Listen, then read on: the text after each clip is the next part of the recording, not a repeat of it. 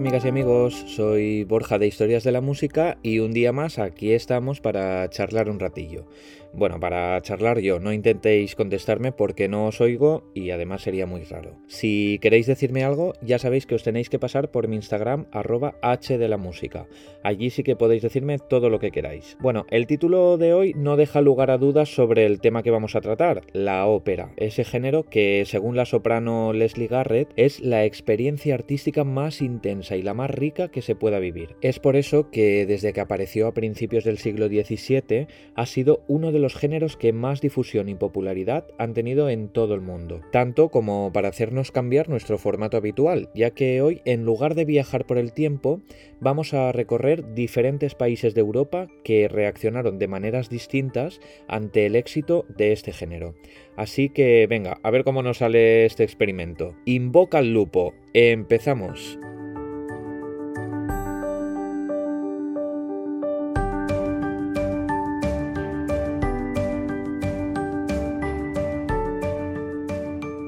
Como ya sabéis, la ópera empezó a gestarse en Florencia entre los siglos XVI y XVII. Y si no lo sabes, es señal de que tienes que escuchar o reescuchar nuestro primer episodio, que allí ya lo contamos muy bien. Desde Florencia se propagó a otras ciudades italianas como Roma, Nápoles o Venecia. Y es precisamente en la ciudad de los canales donde se empezó a vivir fervorosamente el negocio de la ópera. Teatros, compositores, libretistas, intérpretes, divas, compañías fueron estas precisamente las que, en busca de nuevos mercados, se lanzaron a la aventura europea, difundiendo desde una época muy temprana este nuevo género italiano. Uno de los primeros países en los que aterrizaron fue Francia, donde se conocen representaciones de óperas italianas desde al menos 1640. Eso sí, los franceses tenían arraigada una fuerte predilección por el ballet, así que las óperas de Luigi Rossi, Antonio Cesti o Francesco Cavalli que se representaban en la corte de Luis XIV se complementaban con abundante música de ballet para que la audiencia no se aburriera, básicamente. Componer estas añadiduras fue el primer acercamiento del compositor Jean-Baptiste Lully al nuevo género de moda, pero no se quedó ahí, sino que enseguida vio el filón que tenían estas piezas y quiso crear junto a su tocayo Jean-Baptiste Molière unas obras que denominó comédie ballets, en las que se fusionaban elementos del ballet francés y de la ópera italiana. La primera de estas obras fue presentada en 1664 con el título Le Mariage Forcé y contenía, entre otras danzas, este bouguet.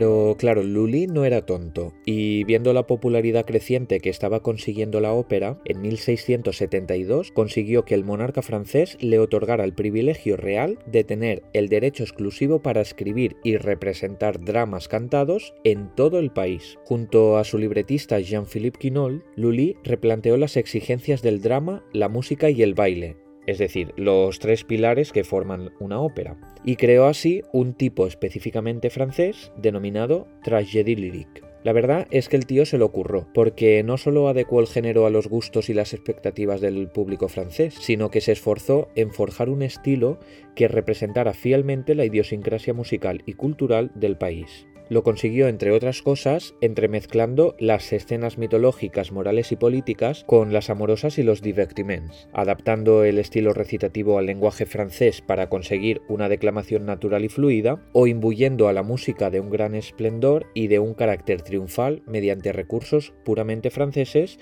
como las noches inégales o los agréments. Esta última característica se aprecia sobre todo en las oberturas, que se tocaban para señalar la entrada del rey en el teatro. En ellas se estandarizó una forma que se compone de dos partes muy contrastantes, la primera homofónica y majestuosa y la segunda rápida y de carácter fugado, que de hecho hoy en día sigue conociéndose como obertura francesa. Un buen ejemplo puede ser la de la ópera Armit de 1686, una de las más conocidas de Lully.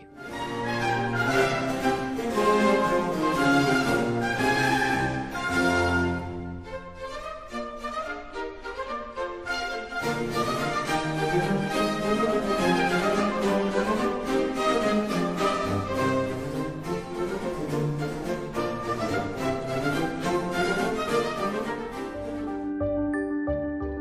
Durante buena parte del siglo XVIII, la realidad musical gala quedó camuflada tras una intensa batalla filosófica conocida como la Querelle des Buffons, una controversia que enfrentó a los defensores de la música propiamente francesa contra los partidarios de la italianización de la ópera. Pero al llegar el siglo XIX, vaya explosión de géneros nos encontramos. Aunque finalmente se tuvo que rendir a los modelos italianos, la ópera en francés siguió su propio camino, plagada de éxitos y momentos deslumbrantes. Por un lado, encontramos la Gran Ópera, que, como su nombre indica, se caracteriza por sus grandes proporciones, tanto en la duración como en el número de participantes, las caras escenografías que utilizaba, los vestuarios suntuosos y, en fin, un gran número de efectos escénicos de lo más espectaculares. El nombre que más se relaciona con este formato es el del alemán Jacob Liebemann Behr, aunque, bueno, todo el mundo lo conoce como Giacomo Meyerbeer, porque para tener más reputación se italianizó el nombre. Les Huguenots, su obra maestra, es considerada de hecho como el paradigma de la gran ópera francesa.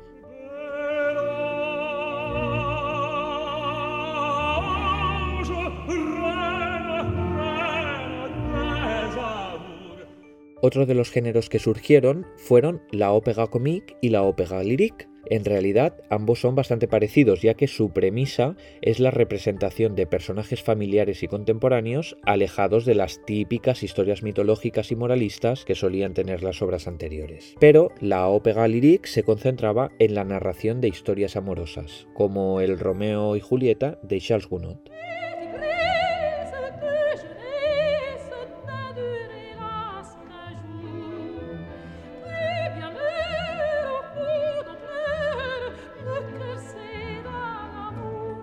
Mientras que la ópera comique se limitaba a historias de tipo cómico. Aunque, bueno, por cómicas que fueran, siempre había alguien que se tenía que morir. A ver, que las risas no están reñidas con el salseo y el morbo. Y para muestra tenemos a la mítica Carmen de Georges Bizet.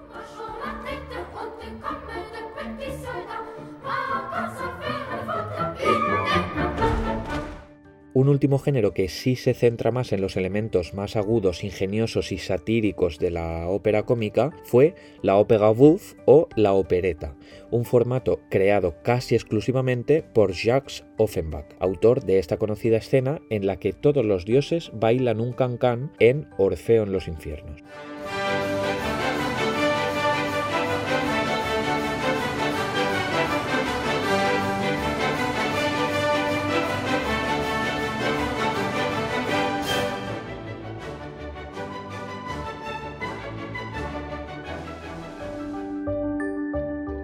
Y aunque podríamos seguir hablando de los muchos compositores franceses que se han interesado por la ópera desde entonces, es el momento de dejar el país galo y viajar hasta Alemania. Retrocedemos de nuevo hasta el siglo XVII porque la ópera italiana también llegó a las cortes austriacas y germanas, donde siempre fueron muy bien recibidas. De hecho, muchos compositores italianos hicieron carrera en las ciudades centroeuropeas, igual que poco después la ópera italiana se desarrollaría esencialmente en manos de compositores germanos como Händel, Gluck o Mozart. Pero hoy nos interesa más la otra cara, la ópera verdaderamente alemana. En este caso sí podemos afirmar rotundamente que la ópera en alemán surgió en Hamburgo, donde en 1678 se abrió el primer teatro público de ópera en Alemania.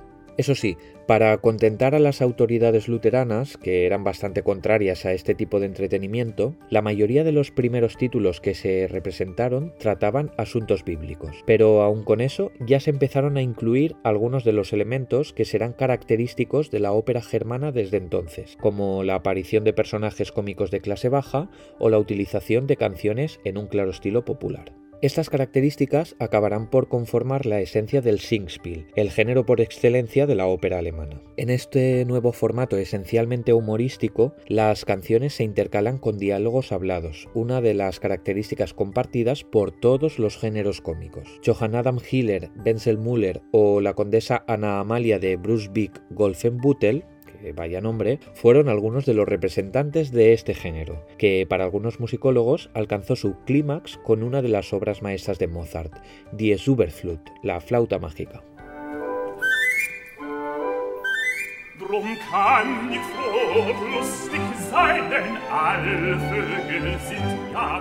Pero por otro lado, esta obra también es considerada como el germen de la ópera romántica germana, ya que sirvió de preámbulo a la primera gran ópera alemana, Der Freischütz, el cazador furtivo, de Carl Maria von Weber.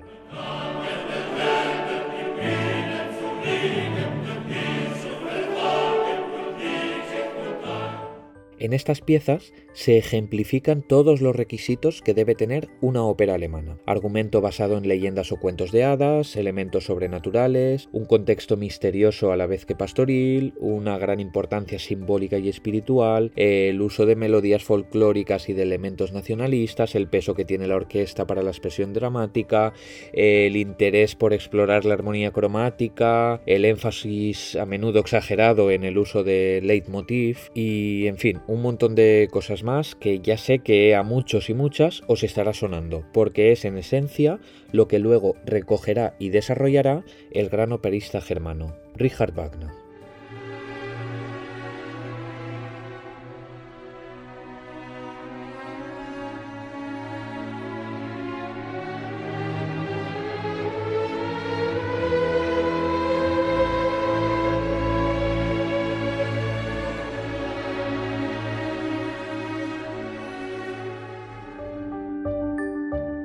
Pero bueno, hoy nos vamos a conformar con haber escuchado este preludio de Tristana y Solda, porque si nos metemos en ese mundo se nos harán las tantas. Y de hecho es el momento de volver a cambiar de país, y ahora nos vamos hasta las Islas Británicas porque hasta ahora solo hemos hablado de casos en los que la ópera italiana triunfó y consiguió colarse en otros países, pero en Inglaterra eso tardó bastante en pasar.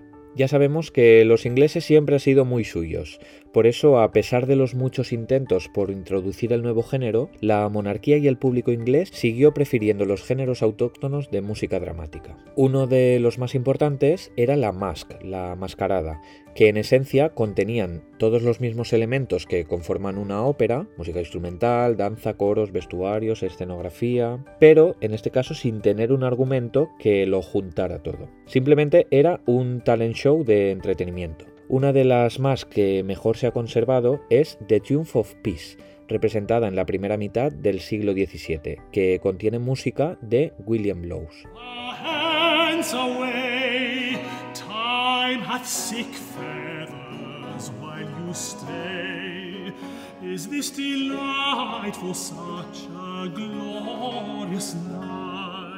Pero en la década de 1650, Inglaterra vivió un periodo conocido como el Protectorado, en el que el rey fue derrocado y sustituido por Oliver Cromwell, un líder político de lo más puritano que decidió prohibir las representaciones públicas de cualquier obra escénica. Pero es curioso que precisamente en ese momento es cuando empiezan a aparecer las primeras óperas inglesas, que eran en realidad síntesis entre las masques y los típicos números de la ópera italiana. Como estaban pensadas para el ámbito privado, solían tener unas dimensiones reducidas, como demuestra la única mascarada de este periodo que se conserva íntegra, Cupid and Death, con música de Matthew Locke y Christopher Gibbons.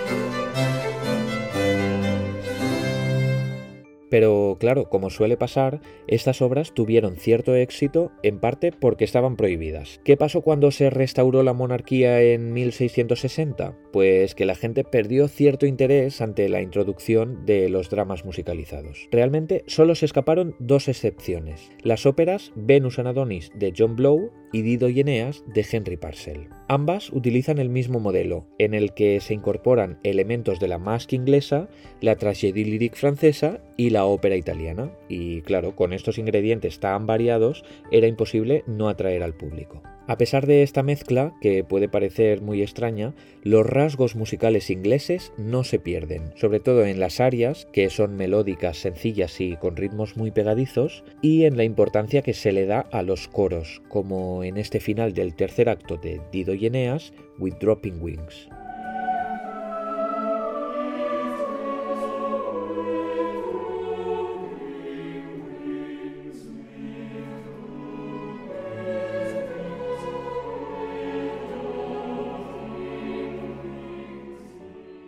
Como podéis imaginar con esta música, estas óperas eran de lo más dramáticas, pero no creáis que al público inglés no le iba también lo cómico. Para ello crearon las ballad óperas, otro género de ópera bufa en la que se intercalaban las canciones con los diálogos hablados. El género, que se desarrolló fuertemente a lo largo del siglo XVIII, se originó gracias al tremendo éxito de The Biggers Opera, con libreto de John Gay y música arreglada de Johann Pepux y decimos arreglada porque en realidad mucha de la música que se utilizaba en estas obras no era original, sino que se cogía de otros títulos o simplemente del repertorio folclórico. Eso sí, poco a poco los compositores empezaron a concentrarse más en la composición de música original, tanto en Inglaterra como en sus colonias norteamericanas. Además, en estas obras también se solía enfatizar mucho el tono humorístico, como ocurre con la canción Where I Laid on Greenslash Coats de la mencionada The Biggers Opera.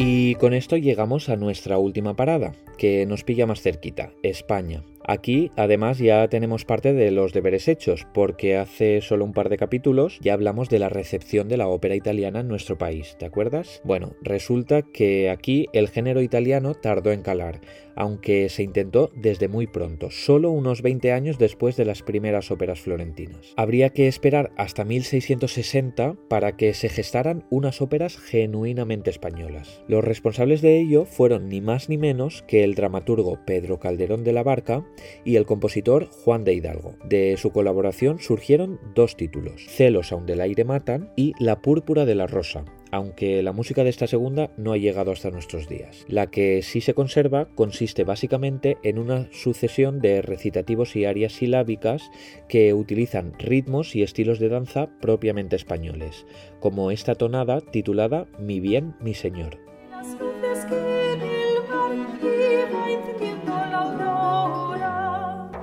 Parecían las espumas cristalinas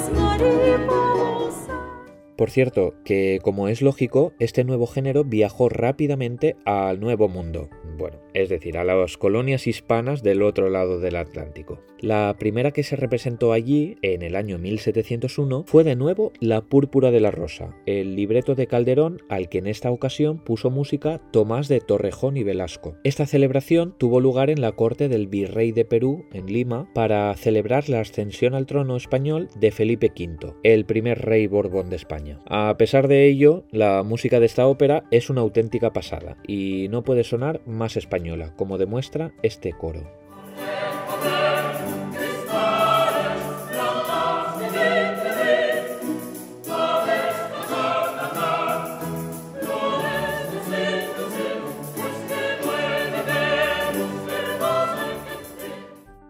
Aunque algunos ya clasifican todas estas obras como zarzuelas, la realidad es que les falta la característica principal que ya hemos comentado que deben tener las óperas bufas, que los diálogos sean hablados y no cantados. Las primeras zarzuelas también surgieron del binomio formado por Calderón e Hidalgo, aunque muchas de ellas se han perdido. Estas obras, que tampoco es que fueran muy humorísticas, se diferencian de los dramas por su ambientación pastoril y se llamaron zarzuelas porque se representaban en un palacio que tenía este nombre. Aunque parezca mentira, habría que esperar hasta la segunda mitad del siglo XVIII para que surgiera un género dramático musical español centrado en las escenas cómicas. Se trata de las tonadillas escénicas, una especie de intermedios de pequeñas dimensiones en los que primaba la sátira, el humor y el folclorismo.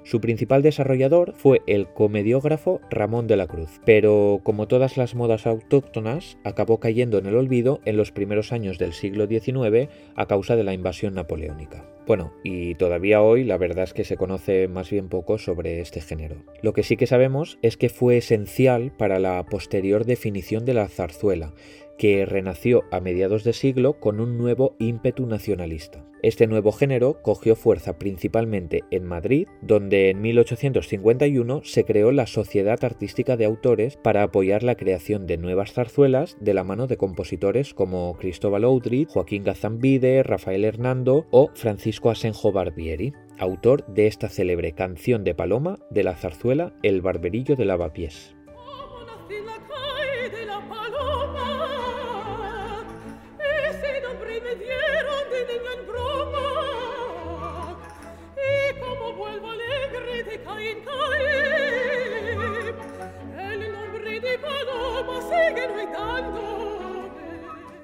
Sería muy tentador decir que este es uno de los grandes títulos del género chico, pero eso en realidad sería mentira. Y no es porque el barberillo no tenga calidad o no sea popular, sino porque se trata de una zarzuela en tres actos y por tanto de chico no tiene nada. El género chico es una moda que surgió como respuesta a la crisis económica de finales del siglo XIX. Ante la pobreza reinante de la sociedad, los teatros se sacaron de la manga un tipo de obras conocidas como teatro por horas, es decir, cortas representaciones teatrales cuyas entradas eran más baratas y asequibles. La respuesta de esto en el terreno de la zarzuela fue el conocido como género chico, al cual se pueden adherir gran parte de los títulos más conocidos y exitosos de la zarzuela. Entre las muchas características que lo definen, podemos destacar su estructura sencilla, a menudo en un solo acto, los pocos efectivos necesarios, tanto instrumentales y vocales como escenográficos, o la importancia que se le da al folclore y sobre todo al casticismo madrileño. Y esto no es casualidad,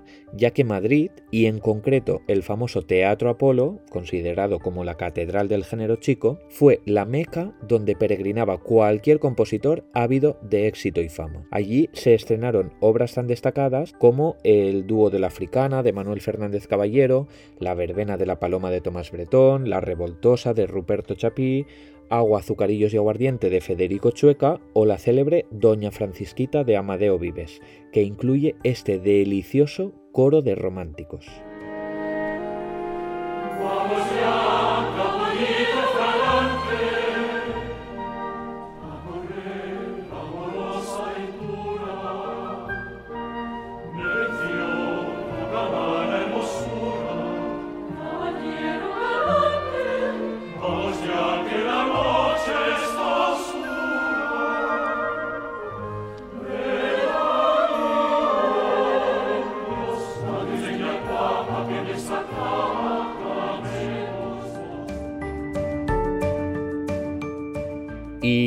Forma tan romántica llegamos al final de nuestro recorrido de hoy. ¿Qué os ha parecido este nuevo formato? No está mal, ¿no? La verdad es que no me la he jugado mucho porque la ópera es un tema que siempre gusta y que es muy agradecido de tratar. Además, a mí, sobre todo este último tema de la zarzuela, me encanta. Así que, como siempre, siento si me he enrollado un poco de más. Os espero en nuestro Instagram arroba h para que me digáis qué os ha parecido y para poder compartir con todos y todas mucha más información. Bueno, y para eso también os espero por aquí. Así que hasta el próximo episodio.